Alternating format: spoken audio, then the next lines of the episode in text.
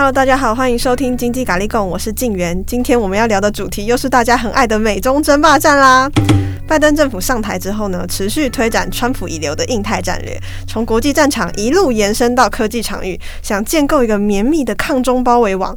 中国大陆方面呢，则是高举科技自主的大旗，近期更挥刀在美上市的滴滴打车，试图脱钩华尔街。那我们今天一样邀请到资深记者安妮姐以及秀珍姐来跟我们聊聊，在二十一世纪的美中科技竞技场上，谁会是赢家？我们欢迎安妮姐以及秀珍姐。各位听众朋友，大家好，嗨，大家好。那上集美中争霸战，我们有聊到美国对中国大陆的印太战略。那在科技的部分，是不是拜登也有这种围堵中国大陆的战术呢？我觉得我们在看美中之间的问题啊，特别是在拜登上来之后啊，就可以用一个主轴去看美中关系。那这个这个主轴是什么呢？就是我们其实从上一集就讲到的印太战略。这个印太战略，它一个主要的精神，其实就是。哎，安妮也讲过嘛，就是新八国联军讲，他就去找一些朋友来围堵围堵这个中国大陆。这个呢，就是技法其实也没有太厉害。其实这个就是冷战时候，就是把自己好朋友就集结起来，去就是不跟另外一群人好。有此哎，对，拜登其实他就是也是借用围堵这一招。那他找来哪些人呢？为什么我们之前会讲新八国联军？其实主要就是 G seven，就是呃，就是全球的七。一个七大工业国家，再加上澳洲一起来这个防堵这个中国。我们看一下，就是它几乎就是这些盟友刚好可以把这个中国大陆给它包围起来。那在国际上看起来是这样。那今天我们要聊的科技战其实也是这样子，就是他去找了自己的好朋友，然后用各种方式，凡是中国缺的东西。嗯，我们知道中国缺什么？缺晶片嘛？我们不给你，然后你缺了什么什么，我们都不给你，让你让你在科技上，其实你没有办法领先我们，我们可能还是呃始终处在一个保持领先的状态。这个大概就是拜登政府现在的盘算。嗯，的确是这样。那在围堵的方面啊，我们可以去看啊，就是说只要美国他跟呃，比如说跟欧盟或者是在开四方会谈，这个印度啊、澳洲啊，他们在开会的时候，其实科技也是他们。其中一个很重要的主题，就是我们除了在国际战场上哈，在外交上，诶，我们要联合起来，呃，跟这个中国大陆打仗。那但是呢，我们在科技的部分一样也是一个很重要的主题。所以在科技方面呢，呃，美国跟欧盟开会的时候，他们也把这个供应链当做一个很很关键性的议题，谈谈我们在关呃在供应链方面怎么样可以美欧联盟。但是呢，就是要把中国断裂。嗯，这个秀珍姐讲的，这就是呃，之前还蛮流行一段时间，就是红色供应链跟非红色供应链的事情。凡是属于这个中国盟友的，可能就是这个所谓的红色供应链，这个生产线是为了否这个大陆的这个生产的，这个叫红色供应链。但现在呢，以前对于台商来讲，可能就是哎，谁给我单我都好啊，就是我产能做得过来，我就都帮忙做。可是在这个现在的态势底下，你如果说你要接两边的单，你就要想办法，就是呃变两套的生产系统，一个叫做就是专门 for 大陆的这个红色供应链，另外一个呢就是非红色供应链，就是大家可能哇天哪，你们就是美中这样子打架吵架，就会波及底下了一堆的这个生产线上的人，我还居然还要为你啊，就是分割出两套人马两条生产线，但这个确实听起来不可思议，但是它却是现在。台商以及全球很多，只要你要在这个供应链生存的现在进行式，那这样的话不就是会增加很多成本吗？对，是，嗯、的确是这样。所以我们到后面的时候还会来谈一下说，说这个供应链到底造成整个全世界怎么样的一个很大的改变。嗯、对的。那我们刚才讲到，就是说这个印太战略，我觉得美国它很厉害的，就是说。呃，拜登上来之后，他用的跟原来川普很不一样的手法，就是他用的更细致。就是刚才讲到，我们说新八国联军，然后我可以拉帮结派，这样在科技上他也是这么做。然后呢，他还给他们戴上了一个高帽子。我说的高帽子，就是他会用民主啊、自由啊、人权这样子的帽子 戴到科技战。这个领域来，所以他就说这个叫做呃科技呃民主的制度的科技制度哈，民主在民主大帽子底下的科技，然后我要跟一个专制政权的呃科技来对战，这样。对，其实这就这真的有点匪夷所思，因为一般我们都觉得说科技它应该是一个很中性的东西，但是没想到就是呃，还真的为了这个呃拜登围堵的需求，还是能够区隔出两个阵线、两个联盟出来。虽然川普也这么做，但是他可能就是呃现在没有那么粗糙，像以前川普处理事情可能直接就是把谁谁谁关起来了，或者或者或者是把谁 直接列黑名单。那拜登的话，他其实比较细致，也反映在说他立了很多的法律，他就是有有立法之后，其实虽然就是本质还是你还是觉得说哇可以这样子啊，但是他有了法律之后，你就会觉得说，哎，这个突然变得很细致，而且就是呃有法律可依，就变成说大家就会特别去遵循。就是我们讲的印太战略里面还有哪些呃可以把它区隔成几块来谈这样子？嗯，对，法律战是一部分啊，嗯。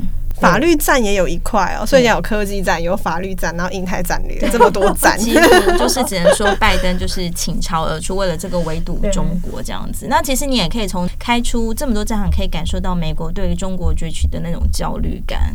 那所以中国大陆他们有应对方法吗？嗯、有，对。谈到这个呢，中国大陆它其实很早它就已经有，或者是说它很早就有这样子的企图心了。它不是等到美国今天。哦，对你中国大陆实施围堵政策，嗯、我我才有一个什么应对的方案出来，而是因为中国大陆他自己在成长或者是他要崛起的过程里面，他已经体会到他跟美国之间的差距。其实他跟美国最大的呃落差就是在科技这一块。对，嗯，就是一些他特别，我们刚才其实有讲到晶片，就是为什么说呃现在感觉起来就是大家都很想争取这个台积电哦，嗯、然后那个这。拜登上台之后，其实他也很要求这个半导体一定要做到自主，这样子就是说，晶片它其实是一个很高阶的，它可能你不是说你花十年的功夫你就追得上来。那比如说以台积电这种的话，就请很多行家去看的话，其实大陆你这个。台积电领先不只是十年，它可能领先了十五二十年这样子。那晶片它其实是很多东西的一个最核心的一个部分。那你如果没有的话，你就是东西又做不出来。这个东西会跟科技自主有关，比如说你的这个飞机啦，或是你的这个车子啦，或是甚至其实就是我们每天拿在手上这个手机，手机它其实也需要晶片。其实举个例子啊，华为是最早在川普时代就被这个很很惨的。制裁的对象，影响所及，就是说啊，我就点名了，我的盟友们，这张技术清单上的东西呀、啊，你都不准卖给华为，因为它是一个呃邪恶有意窃取，然后造成 美国国防安全啊，什么什么各种安全的一个有危害的一个企业，他买不到了之后呢，他就真的很惨，很多东西就直接断货断料了。像呃最近的同事在自己的稿子会提到说，比如说华为就是手机就是卖一支。它的晶片就少一个，嗯、所以它其实很多的手机，它其实已经没有办法做了。嗯、对，因为它主要是晶片。虽然说它在就是那个禁止令生效之前，它自己在市场上扫了一堆货，嗯、但是其实因为晶片它自己没有办法做，有落到一个困境，就是他想做的东西做不出来。那大陆人会把这种称之为这叫卡脖子，就是一些关键技术领域，他没有办法自主，然后必须要仰赖其他人的这种，他就觉得啊，这很像就是人家掐住。我的脖子，我的科技没有办法继续自主继续做下去，这样子。他们可以感觉可以往软体这块发展啊，反正他们都现在都要扫脸了。他们有什么东西在市场上，他们就直接用那个扫脸，然后去对付所有人。嗯，就是关键技术这一部分，他可能想要追赶，可是还是需要一些时间这样子。对，嗯，刚才就也讲到，就是说，哎，是不是用软体就可以取代掉刚才讲的晶片这些问题？其实是没办法的。就是我们讲说，在制造业里面啊，硬体也很重要，因为你没有这样子的硬体，没有晶片的话，你那个扫脸的技术也出不来。对，哦，一定要硬体。是的，是的，对，这个就是这个技术是呃放在那个硬体上面才能展现出来的技术，所以你扫掉那个晶片的话，你等于就变成没有灵魂的。对，这真的是没有灵魂的，就没有灵魂了。可是美国他就这样子直接制裁的话，其他国家都听美国的话吗？对，基本上你是他的盟友，你就必须他叫你来我这边投资，你就基本上要去。比如说美国就欢迎台积电去那里设厂，因为他觉得可能呃这样的供应链会比较就近供应他，他跟他的盟友一起生做生产的事情啊，就是比较不会有这个呃国安上的这个疑虑这样子。那基本上大家只要想做美国生意，就是得要去配合他，因为他现在就是一个世界无敌的强国。但是我们讲说中国大陆，它也不是什么省油的灯。就是他虽然说一时半刻可能就是很惨，该有的晶片就是买不到了，怎么办？他就是要自己想办法去自己去生产。就是在他的“十四五”这个呃计划里面当中，其实有关半导体，他都放一个很重要的一个关键的位置。然后他也找他的副总理刘鹤来督军这件事情，就是说啊，我们被卡脖子了，所以但我们要想办法做出做出这个就是大陆可以技术自主的这个晶片，这样子，仿佛就在晶片。界也有了民主晶片跟非民主晶片这样子，看起来是这样子的。可是美国这种就是制裁中国大陆的行为，感觉他才比较独裁吧？他要所有人就都听他的，不要给大陆晶片这样子。对，其实还戴民主的高帽子，民主会看起来未必民主。嗯，是。不过我觉得应该是美国自己也体会到。嗯，他他的这个在科技方面，他要继续独占鳌头的这个地位啊，已经备受威胁了。对，所以他不得不采取这样子的做法。对，就他们其实他们一些呃，就叫有识之士啊，都会提出来说：“哎，美国还可以继续领导整个世界吗？美国他是不是真的在科技上他这么有实力呢？”毋庸置疑的，就是在半导体这一块，它真的是。很领先，对，所以就是说，你说像台湾，台湾的技术都是从美国来的，那中国大陆其实也是啊，它就是透过台湾，然后把技术挖过来，对，就是输输输往这个中国大陆，嗯，对。那当然，我觉得还可以提到一点是，中国大陆它在大概二零一六年的时候，他们就提了一个叫“中国制造二零二五”，嗯，这个其实应该就是整个川普。开始对中国大陆实施科技制裁的一个关键关键原因，因为他们在这个呃二零二五里面啊，展现了他们自己很大的企图心。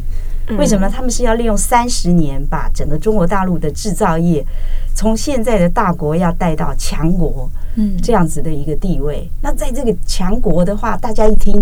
会觉得很恐慌，嗯、对，美国就想强国不是我吗？对，怎么会变成你呢？对，对，所以真的就是呃，就是美国真的深层有那种中国崛起的那种焦虑在，就是尤其看到这个嗯、呃，中国大陆真的好像那个崛起不是一个假的，是一个正在发生的事实。像其实我们讲说，那个华为是最早被开刀的这个公司嘛，嗯、那我们知道华为它其实也做很多通讯设备。其实资讯这件事情从来就是过去二三十年都是美国。我的长才，嗯、那其实大家就是，比如说我们可能会用很多什么通讯软体或什么什么，就是大家有在担心说，哎、欸，有人会在偷看我的什么什么东西，嗯、但隐私问题，对，可能长期以来都是这样子。但是今天就是来到一个，哎、欸，世界上好像不是只有美国人会做通讯设备，中国大陆也开始做通讯设备了。但是中国大陆的感觉更恐怖，就是 就是那种感觉是说，哎、欸，华为自己的这种通讯设备啊，他把这些基地台什么什么卖给卖到这个世界各地。对，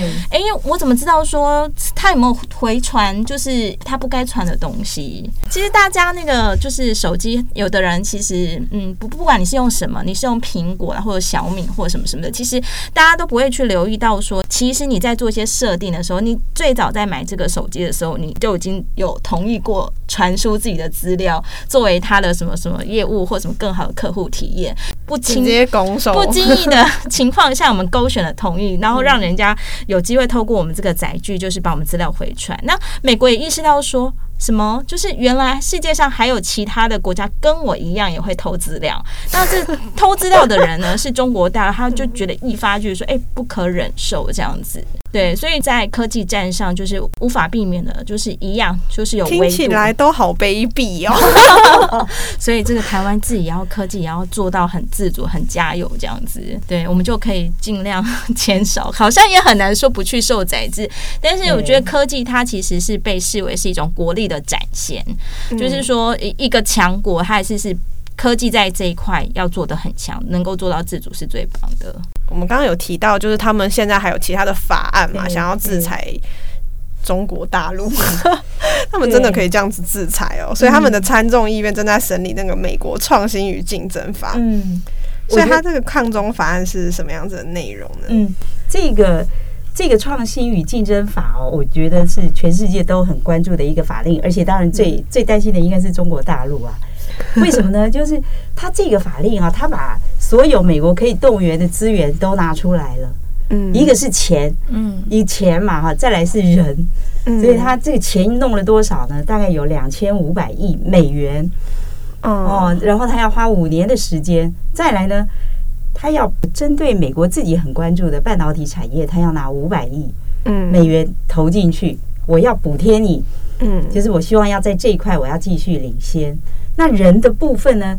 他们也设置了一个新的位置，这个位置呢叫做工业工业安全次长，他专门来负责，就是我的这个技术合作到底有没有涉及到安全领域。这个人的名字呢，我特别把它写下来，他叫我们在中文把它翻成艾斯特维兹。那我觉得这个除了这个人呃本身之外，那当然设置这个位置是比较特别的。嗯，就过去他可能在科技合作的时候，我并没有一个特别的想法，说我我想要有一个人去专门管控安全这一块。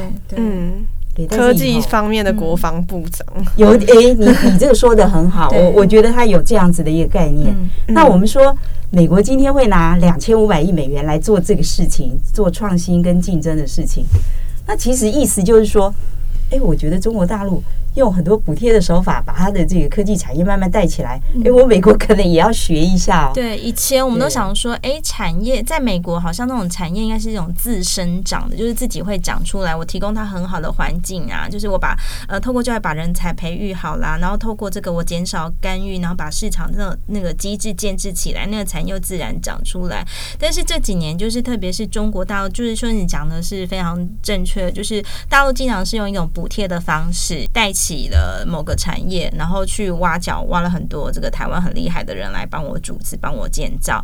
那美国他其实也意识到说，他这个政府的角色在产业政策这这一块，他可能要有更高的这个配比。那可以帮听众朋友做一个类似小小的这个词典，就美国这个创新竞争法，它的经费就是刚才秀妍讲说是五年两千五百亿。美元，那它立法目的呢，主要有两个，一个就是说，它要提高政府参与关键产业，那它的目的就是讲给你听，我就是要对抗中国这样子。然后呢，第二个目的呢，就是希望说，美国的产业它能够在创新生产还有竞争领域都能够继续。领导全球，要领先全球，你看这个是一个非常霸气的一个法律哦。那两千五百亿到底怎么用呢？其实它大概七十六趴，就是全部都是用来做科技研究，扶植我的这个科技研究。然后二十一趴左右就是在加强这个晶片的研发。所以大家可见，他要抓的就是当今世上最顶尖、掐尖的东西，他就是要维护住、巩固美国的这个利益，这样子。那这样子的话，中国大陆不会想说，那我用市场来操控你，我的市场我就不给你进来，别想在我这里卖东西，嗯、不会这样吗？说得好，说得好。嗯，对，当然会啊。嗯，就是美国你，你你有一个呃呃策略出来的时候，我当然要拿一个对策出来。嗯，对对对。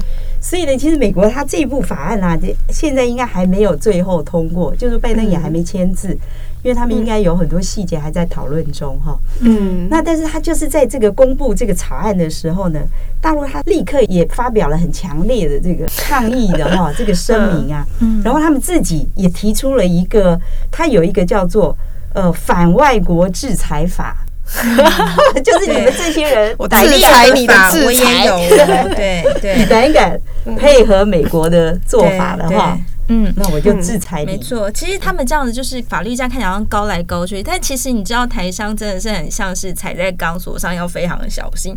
因为像说你讲这个反外国制裁法，哎、欸，他目的写的真的很宽松，哎，就是让呃，不能讲说他写的很宽松，就是他讲的那种情境是很容易让台商就触法。他讲什么呢？这个立法目的呢，就是禁止。中国境内的组织或个人配合美国的制裁措施。哇，你 你只要配合他，到底什么这种？哎、欸，我我这样嘴巴上讲讲支持美国，哎、欸，我我会不会违反这个法？我不知道。嗯、然后更别说，就是真的，如果你有从事从事一些重要的什么关键零组件的生产，然后你是卖给美国，人家会不会也觉得说，哎、欸，你这样也违了违违反了这个法？就是说，这个大陆的这个反外国制裁法，其实也让很多人很担心哦。这个法是人大已经通过了，然后他的手段上，他可以做哪些事情呢？我可以把你驱逐出境，我也可以冻结你的资产。所以他美国还没通过，他就已经先通过了。对他，他也是有你，你有搞了一个法，我也搞了一个法，在我境内，只要有任何任何人配合你，我就把你驱逐出境，我冻结你资产。可是他怎么知道？所以我们就会担心，就所以台上也很担心，就是最最怕就是说，他说你有你就有。你要你要提任何的反正，然后没有办法，对，因为我们大家还是会觉得说，大陆还是一个就是法治法治比较不完备的一个地方，所以就是对很多台商或是外国企业来讲，他们可能此刻都是非常的这个胆战心惊，这样真的就像是走在钢索上，好衰的感觉。为了赚钱，真的是对啊，也太累了吧？对他这一部法令，我觉得也是先。通过了之后，拿起来摆着，看什么时候备而不用。对对对对，就是你美国真的要胆敢，真的对我也有我的法这样子动用的话，那我就我也有反制措施。所以这对很多就是美国在大陆的企业，就是也是蛮担心的这样子。双方这样子一来一往的，就是一个拉锯战。那这样子我们怎么知道说谁比较厉害？我们要站谁那边会比较对我们有利一点呢？对台商来讲，或者对台湾来讲，当然最好是不要选边站，这才是可能符合大多数的利益。不要站对，最好两边的声音我都有做到，这是最好的。嗯、对，可是中国大陆那边就是讲说，你只要一旦让我觉得你有，你就死定啦。嗯，那台商这样子有办法跳脱吗？嗯、其实，在春节稿子里有提到关于站队的问题，就是说，哎，那个台商要选边站，那。可能刚才经理就说：“哎、欸，要选边，就是嗯，这样不太好。但是你知道，没有得选边站的人也很辛苦，嗯、像日本和韩国。对，这这一部分，其实他这一次的那个呃，秀恩姐在她稿子当中有处理到，就是说呃。”哎，作者就是你，你刚刚自己讲，没问题。我觉得你的体会比我深。我看到那一段的时候，我就会觉得说啊，真的我们从来没有想过，哎，就是说它其实是呃一个报告里面当中是哎是呃自测哦自测会的一个智库的一个报告，他其实去调调查了一些，就是在呃就是台商们，你因为这个美中贸易战、科技战，你的受创的情况是什么？那因为在台湾其实也有很多那种日商啊、韩。所以他干脆就一起发调查，让大家就一起来填写这个问卷。那当然需要站队，需要去就是处理红色供应链，就是我我一个公司要区分成两条生产线，对公司来讲是一个很大的一个成本付出。但是没办法，因为我想要同时做两边的生意，我只好多花一点钱，这样子就是左边我也站队了，右边我也站队了。但是对日本跟韩国，他们其实在填单的时候，他们说他们觉得非常羡慕台湾，就是居然。可以，左边的人也站到了，右边的订单也拿到了。因为我们一开始其实有提到这个，大家都参加了这个 拜登的这个新八国联军啊，像日本跟韩国有没有？他们的领领袖是最早就是拜登上台时候，他们首先被召见的。这个你就知道说，美国他们其实非常仰赖日本跟韩国来帮他在亚太地区。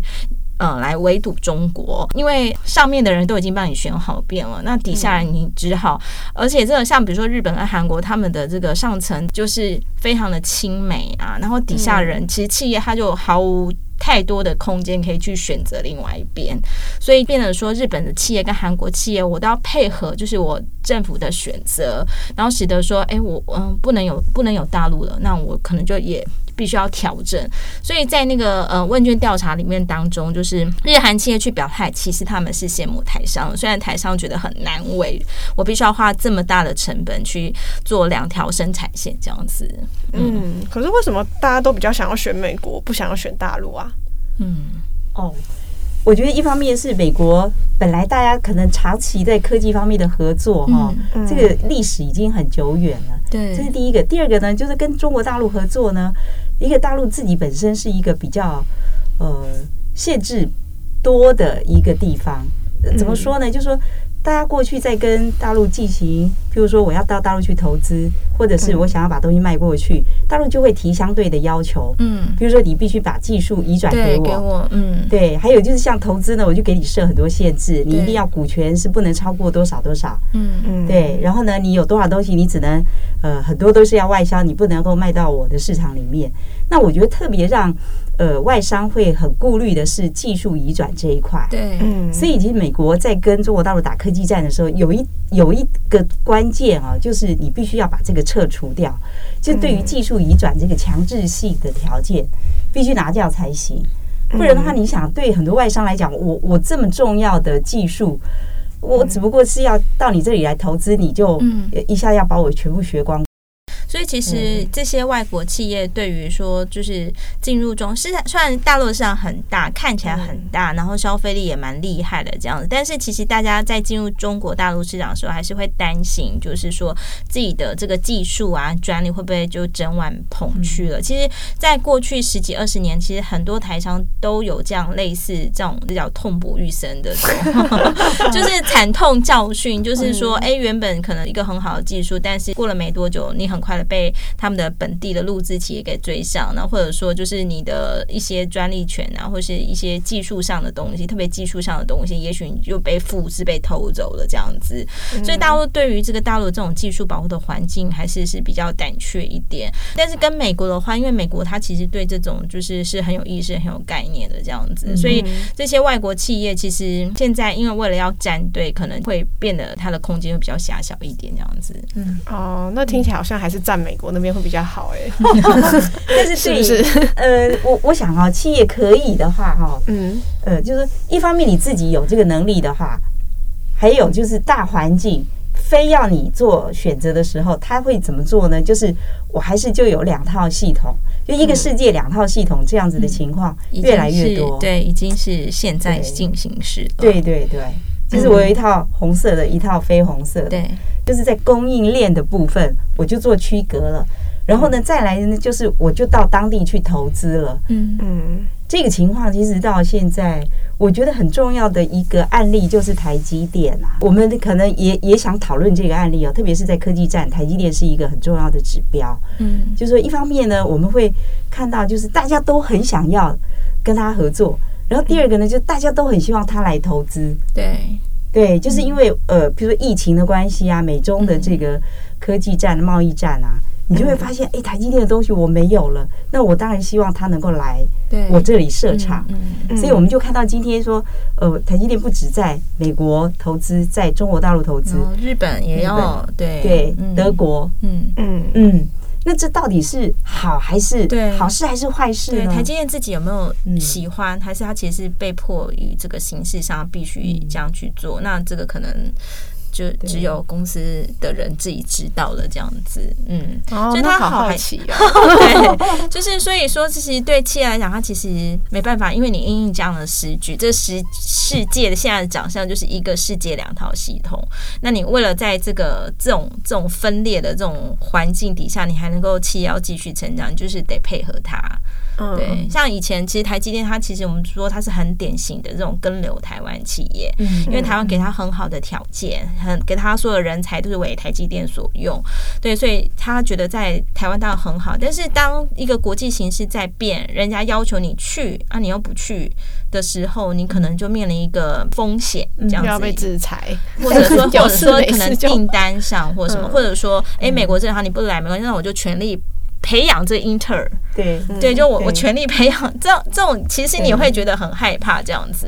很常听到有人说，就算全力培养英特尔，都赢不过台积电。哦，希望是这样。但是技术上的事情哦，其实他们就是不停的在就是走入一种无人境地，不停的就是每年有很庞大的资本。支出去锻炼自己的这个技能、技术这样子，然后在科技上，其实也也常会有人什么弯道超车，本来是后面的人，然后突然就是哎领先上来的一个技术制程上的突破就是上来，所以就是让自己强起来的方式，就是我要不断的继续努力这样子。对，所以任何一点就是啊，人家对我这个竞争对手的栽培扶持，我必须也要考量在内，然后作为我自己这个下一步策略我要怎么调整的一个重要参考。可是现在台湾只有台积电，欸，感觉有点可怕。我们手上就只有台积电，台湾能够做的感觉非常有限。嗯嗯，台湾该怎么办呢？修正姐，这个。哇！我要来回答这个问题，真的是太困难了。不过话说，台积电真的也帮台湾撑起了半边天哈。我我觉得，对于呃他的创办人张忠谋，呃，在两年前就提到了说，台积电未来最大的风险是地缘政治的风险。嗯嗯，这个我觉得果然是呃，不只是先见之明啊，而且是很有前瞻性的这个洞见这样子。嗯，对，所以我我一直觉得。哎，他讲的就是，呃，预先点出了现在整个发展的过程里面，台湾的确，或者是甚至你可以讲，全世界的企业都面临到地缘政治的难题。那我觉得他这次在那个 APEC 的非正式的领袖会议里面，我觉得他也提到一个很重要的这个方向，意思就是说，现在每个国家呢，或者多数国家都希望我能够自己来生产，嗯，晶片、生产半导体这一块。